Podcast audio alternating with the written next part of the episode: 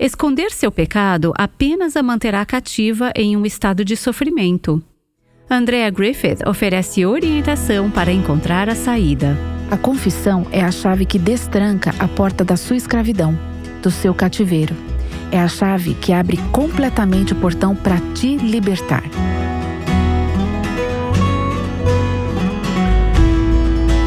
Este é o Aviva Nossos Corações com Nancy DeMoss Wogemuth na voz de Renata Santos.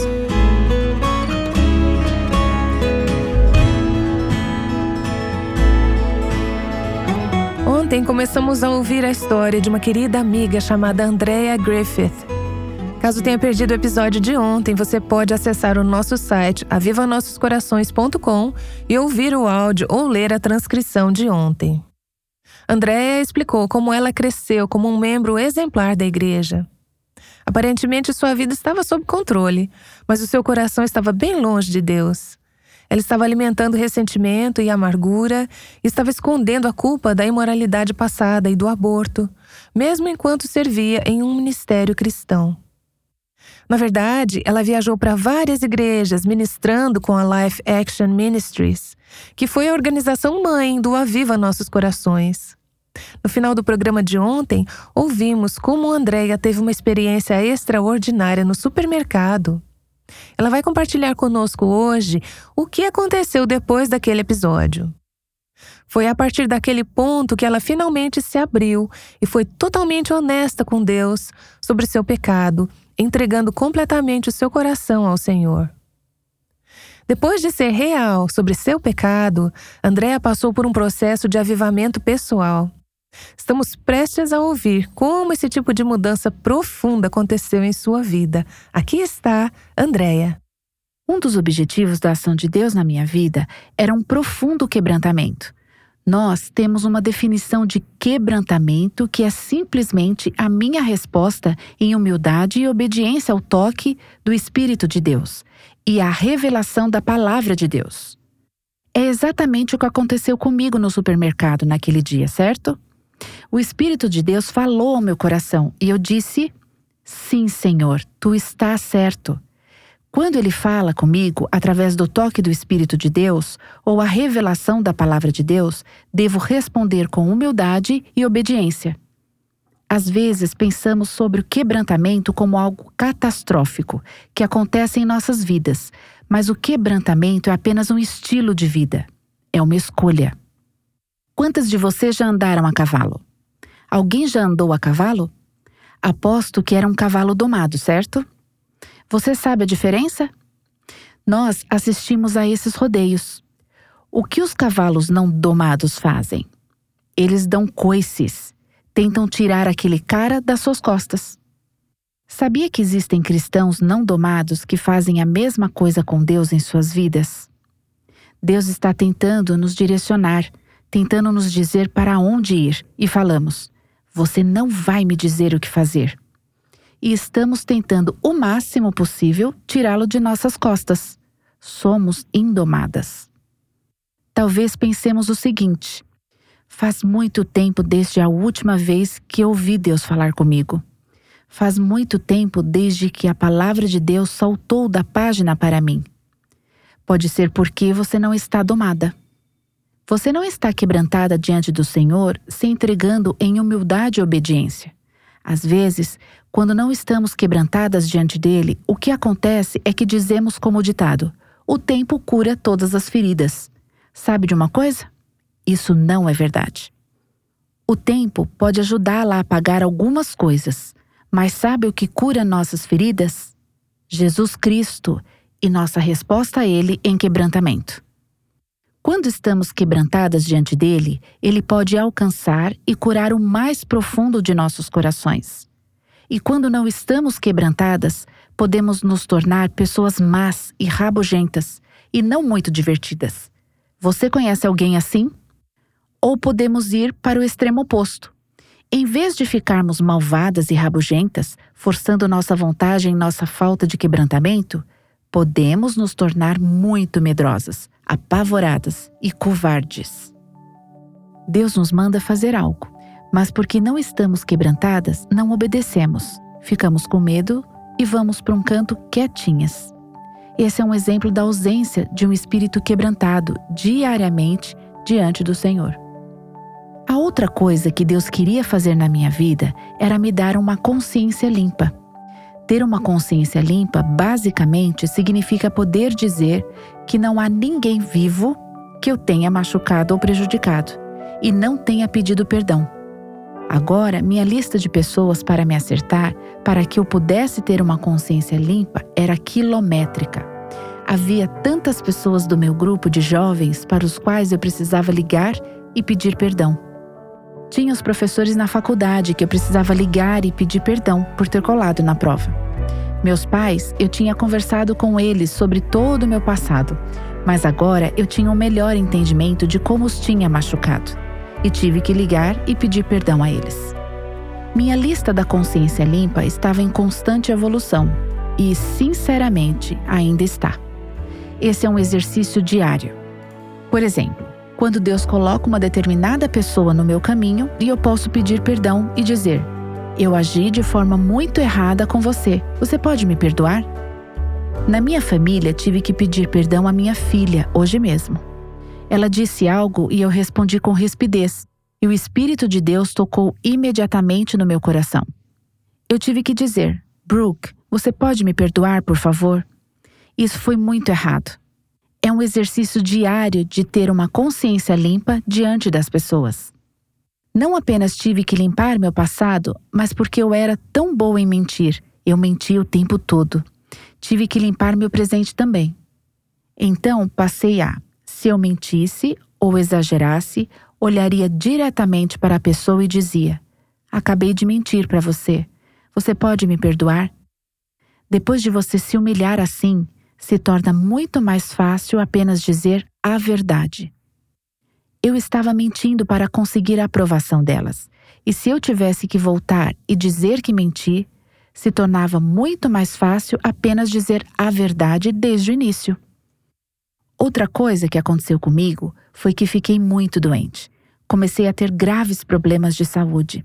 Na pior fase, eu não conseguia ficar de pé por mais de cinco horas por dia. Minhas articulações doíam muito.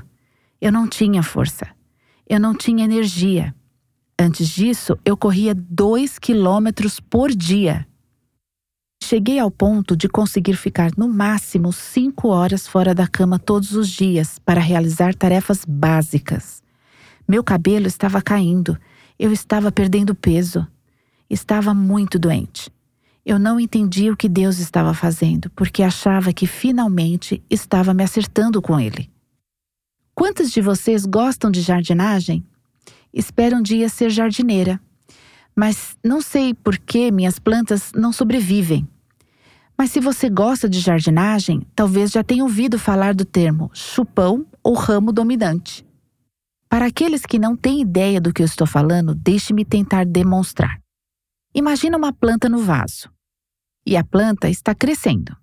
Tem uns pequenos galhos e tudo aparenta estar saudável. Bem, de repente, um outro galho enorme começa a crescer da base da planta e tira todo o nutriente da planta principal. Chamamos esse galho de chupão, ou ramo dominante. Agora, vocês jardineiras, o que se faz com o chupão?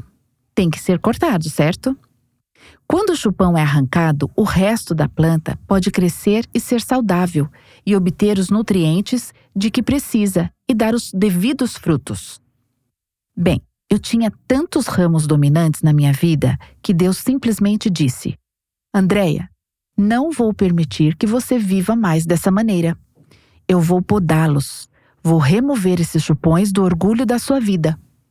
O único talento que eu tinha era cantar. Agora eu levantava para cantar e não conseguia. Minha voz quebrava, ficava ruim, desafinada. Era horrível. Deus decidiu tirar isso de mim. Eu sempre quis ser o tipo de pessoa que, se você me desse uma tarefa, eu faria bem feita, de forma excepcional. Você não precisaria se preocupar em relação àquela tarefa. E agora, eu não consegui ficar de pé por mais de cinco horas no dia. Eu estava me sentindo terrível. Deus estava removendo os chupões da autossuficiência da minha vida e dizendo assim: Eu não quero que você viva mais a autossuficiência, porque se você fizer isso, nada do que você fizer vai ter valor. Quero que você aprenda a depender de mim. Não foi um processo simples de jeito nenhum. E porque eu estava tão doente, a liderança decidiu que eu precisava voltar para casa. De ativa na equipe, passei a ser passiva. E eles estavam me dizendo que eu precisava voltar para casa. Mas o ministério era a minha bolha. O Ministério Life Action tinha sido meu porto seguro e minha casa era o meu lugar de fracasso.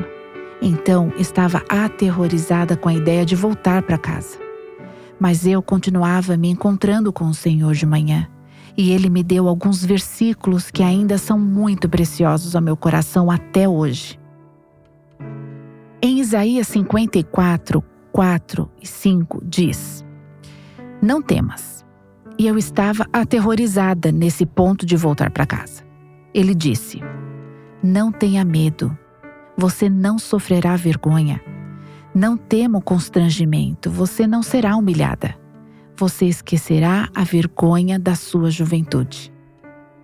E tudo o que eu podia ver era vergonha. Tentando limpar meu passado e meu presente, eu vestia a minha vergonha. Pois o seu Criador é o seu marido, o Senhor dos Exércitos é o seu nome, o Santo de Israel é seu redentor. Ele é chamado o Deus de toda a terra. Eu literalmente perguntei a esse Deus de toda a terra se ele seria meu marido e se ele falaria comigo, me ensinaria e estaria intimamente envolvido no meu coração. Eu amo essa oração porque, mesmo agora que tenho um marido e ele às vezes não consegue atender todas as minhas necessidades, alguém se identifica? Às vezes, ele simplesmente não entende. Mas sabe de uma coisa? Deus nunca o fez para atender a todas as minhas necessidades. Não há homem no planeta. Deus não o projetou para isso. Deus é o único que pode atender às minhas necessidades. E se um dia o Paulo for para o Senhor antes de mim, meu Criador ainda será o meu marido. Você não concorda que aquele que nos fez sabe exatamente do que precisamos? Ele sabe o que você precisa. E a sua necessidade será diferente da minha. Nosso Criador é nosso marido. Ele é o único. E essas necessidades destinam-se a nos conduzir a Ele, não nos afastar dele. Mas essas necessidades destinam-se a nos conduzir a Ele, para que o nosso Criador nosso marido, nosso Deus de toda a terra, possa atendê-las e possamos nos apaixonar mais por Ele. Nesse período, Deus começou a me dar apenas uma lista de padrões que Ele desejava para a minha vida. Eu vivia em Provérbios 7. Alguém sabe o que é Provérbio 7? É o provérbio da mulher leviana, da mulher imoral. E então o que fiz foi escrever uma lista de todas as características da mulher leviana e como ela era. Depois fiz uma lista dos opostos dessas características. A segunda lista se tornou meu objetivo. Foi incrível como eu passava meu dia e estava prestes a dizer algo para alguém e o Espírito Santo tocava meu coração e dizia: Andréia, a mulher leviana bajula. Não diga isso você vai estar bajulando. E eu dizia: Ok, Senhor, não vou trilhar esse caminho. Mas usei as Escrituras para aconselhar minha vida e me mostrar como devo viver. Naquele momento, ele me deu o versículo da minha vida, que é 2 Pedro 1, 3. E diz: Visto como o seu divino poder nos deu tudo que diz respeito à vida e piedade pelo conhecimento daquele que nos chamou pela sua glória e virtude. Bem, pela primeira vez na minha vida, eu tinha um verdadeiro conhecimento de Deus. Então, não importava onde eu morasse, eu poderia viver uma vida piedosa diante dele. E mesmo agora, quando as coisas estão ficando fora de controle e há todo esse estresse na minha vida, eu quero ficar estressada, quatro filhos precisando de alguma coisa e os membros da equipe batem na porta cinco minutos antes da reunião com uma calça rasgada de alguém na equipe ou algo assim, eu tenho uma escolha. Posso responder com piedade ou posso responder de acordo com a minha carne. Mas este versículo diz que tenho tudo de que preciso para responder com vida e piedade. Não importa em que situação eu esteja, mesmo no clima gelado de Michigan, tenho tudo de que preciso para a vida e para a piedade por meio do verdadeiro conhecimento dele, Jesus Cristo. Bem, eu voltei para casa. Quando cheguei lá, a primeira coisa que fiz foi começar a consultar médicos diferentes e todos me diziam que eu tinha fibromialgia e síndrome da fadiga crônica e que podiam me dar um antidepressivo para ajudar com isso.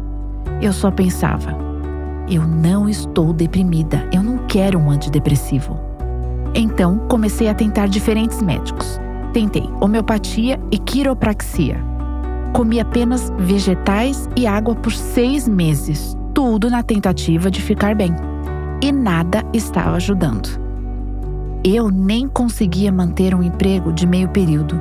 Então, finalmente, voltei ao clínico geral e simplesmente disse: Ok, me dê um antidepressivo para que eu possa pelo menos manter um emprego de meio período na minha igreja.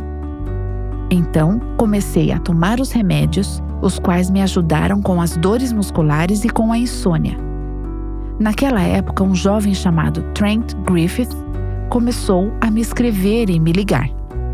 Eu estava de volta em casa, no Alabama, e Trent estava viajando com o ministério Life Action, liderando o grupo de jovens naquela época.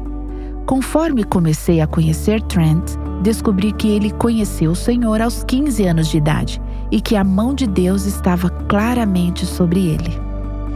Ele testemunhava para praticamente tudo o que se movia. Vivia uma vida de pureza e conhecia a palavra de Deus. Seus dois livros favoritos na Bíblia são Romanos e Provérbios. Seu amor pelas Escrituras era visível. Ele estudava a palavra profundamente e a sua vida era baseada nela. Ele conhecia a palavra muito bem. Eu brinco com ele que ele é como uma pequena concordância ambulante.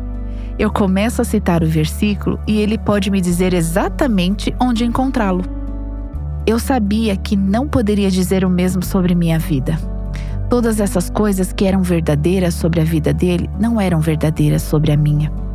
E à medida que começamos a nos conhecer e esse relacionamento parecia que tinha futuro, ambos sabíamos que havia algumas coisas que eu precisava contar a ele. E então, um dia, enquanto ele viajava com a equipe e eles estavam no Tennessee, dirigi até lá para estar com eles. Saímos uma noite depois de uma reunião e conversamos. Lembro-me de forçar as palavras para fora da minha boca enquanto lhe contava sobre o meu passado e as minhas falhas. Lembro-me de vê-lo completamente entristecido diante do meu pecado, e eu o vi chorar pelo pecado que eu tinha cometido. E novamente foi uma imagem para mim do coração do meu Pai Celestial e de como eu havia partido o coração de Deus com o meu pecado. E agora parti o coração do meu futuro marido. Ele me levou de volta à casa da minha amiga, onde eu estava hospedada. Ao entrar, minha amiga sabia o que eu precisava contar a ele, e ela disse: Bem, como foi? E eu disse: Eu não sei, mas fui obediente. Eu disse a ele: Talvez eu nunca o veja de novo, mas eu fui obediente. Então, mais uma vez, eu simplesmente dormi como uma pedra naquela noite. E você pode estar pensando: por que você achou que precisava contar isso a ele? Veja bem, aquilo tudo estava no seu passado e aconteceu antes de você se converter. Aconteceu antes de você até mesmo conhecê-lo. Por que você achou que precisava contar a ele sobre o seu passado? Bem, a Bíblia é tão clara sobre essa palavra confissão. Acho que temos tanto medo disso. Temos tanto medo de confessar. Sabe qual é a verdade? A confissão é a chave que abre a porta da sua escravidão. do seu cativeiro. É a chave que abre o portão para te libertar. Vamos olhar para alguns versículos aqui. Primeiro, 1 João 1,7 diz: Se, porém, andarmos na luz, como Ele está na luz, mantemos comunhão uns com os outros, e o sangue de Jesus, seu Filho, nos purifica de todo o pecado. Se eu quisesse ter comunhão com meu futuro marido, a Bíblia chama isso de uma relação de uma só carne. Não deveria haver segredos entre nós. Ele precisava saber no que estava se metendo e que bagagem eu estava trazendo para esta relação de uma só carne. Este versículo é tão interessante porque fala sobre andar na luz como Jesus está na luz. O que acontece quando fazemos isso? Temos comunhão uns com os outros. Se estou andando na luz, obedecendo ao Senhor, então tenho comunhão com você. E se estou andando em desobediência, não estou andando na luz. Você sabe o que isso impede? Isso impede a nossa comunhão com os nossos maridos, nossas famílias e, de forma mais ampla, na família de Deus. Agora, isso significa que você precisa ficar aqui e contar para todas as mulheres da sua igreja sobre seus fracassos passados? Não, não significa isso. Mas seu marido sabe? Você teve uma área em sua vida da qual nunca obteve vitória e nunca contou a ninguém? Você já se aproximou a uma mulher mais velha e temente a Deus e disse: Você pode me ajudar com isso, me guiar pela palavra nesse ponto onde estou falhando? A Bíblia diz que se confessarmos os nossos pecados uns aos outros e orarmos uns pelos outros, seremos curados. Isso é vida no corpo. Ir a uma mulher mais velha e temente a Deus, ir ao seu marido e contar para ele o que aconteceu em sua vida e sobre as necessidades mais profundas do seu coração. Entenda, quando você faz a sua confissão, você não conta detalhes, mas você confessa a profundidade do pecado. Você não conta todos os detalhes do seu pecado, mas você confessa a profundidade do seu pecado. Detalhes podem atrapalhar e acabar nos assombrando ou assombrando a pessoa com quem estamos compartilhando. Mas confessamos a profundidade do nosso pecado para que Deus possa curá-lo. Uma vez, depois de eu ter compartilhado meu testemunho em uma igreja, uma senhora veio falar comigo e disse: Andréia, estou no meu segundo casamento e meu segundo marido acha que o divórcio foi culpa do meu primeiro marido. E ela disse: mas na verdade fui eu quem cometeu o adultério. Fui eu quem fui imoral. Ela tinha uma lista de coisas que ela tinha feito e o atual marido dela não tinha ideia. E ela disse: Estou aterrorizada de contar a ele, porque se eu fizer isso, vai acabar com o nosso casamento. Mas na verdade, não era a confissão dela que prejudicaria o casamento, e sim o pecado dela. Era o que ela já tinha feito. Ela voltou para casa, confessou ao marido e depois me escreveu uma carta e disse: Nosso casamento nunca esteve tão forte. Você sabe o que ela fez? Ela acreditou na mentira de que se mantivesse aquilo encoberto ficaria bem, mas se confessasse, acabaria com tudo. Olha este versículo em Provérbios 28, 13. Quem esconde o seu pecado não prospera, mas quem os confessa e os abandona encontra misericórdia. Esta é uma promessa da palavra de Deus.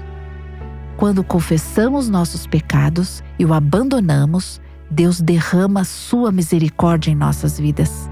E não precisa ser apenas coisas grandiosas. Isso é exatamente o que aconteceu comigo hoje de manhã com minha filha Brooke, quando eu gritei com ela. O que eu tive que fazer? Tive que confessar meu pecado e abandoná-lo. E toda vez que fazemos isso, é uma promessa. O que Deus faz? Ele derrama sua misericórdia em nossas vidas.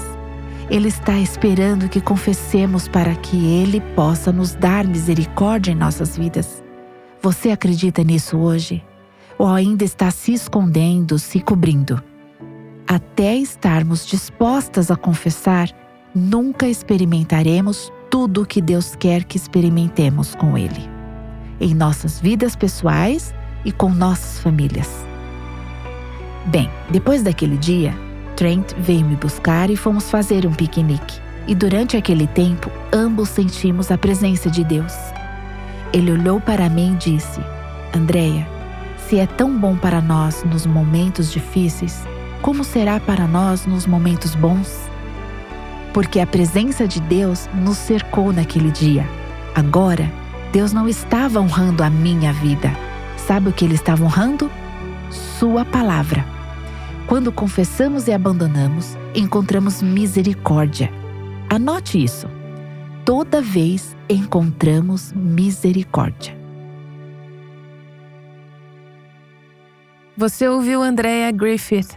Ela tem nos contado sobre a liberdade que experimentou depois de ser sincera sobre seu pecado e confessá-lo ao Senhor, e, quando apropriado, confessar aos outros contra quem havia pecado. Andréa tem descrito o processo que o Senhor a levou a passar depois de entregar a sua vida a Ele. Ela confessou seu pecado, limpou sua consciência, aprendeu a falar a verdade e começou a crescer em seu desejo por santidade. Aqui no Aviva Nossos Corações, chamamos esse processo de avivamento pessoal. Há momentos na vida de cada uma de nós em que precisamos passar por esse processo de maneira renovada. Eu escrevi sobre esse processo de avivamento pessoal no livro de estudos chamado Buscando a Deus. Desfrute a alegria do avivamento pessoal. Adquira uma cópia desse livro aqui no nosso site www.avivanossoscorações.com livros. Como essa história de nossa convidada, Andrea Griffith, impactou sua vida? Você consegue imaginar o Senhor te usando para entender a sua palavra e depois transmitir o que está aprendendo para outras pessoas?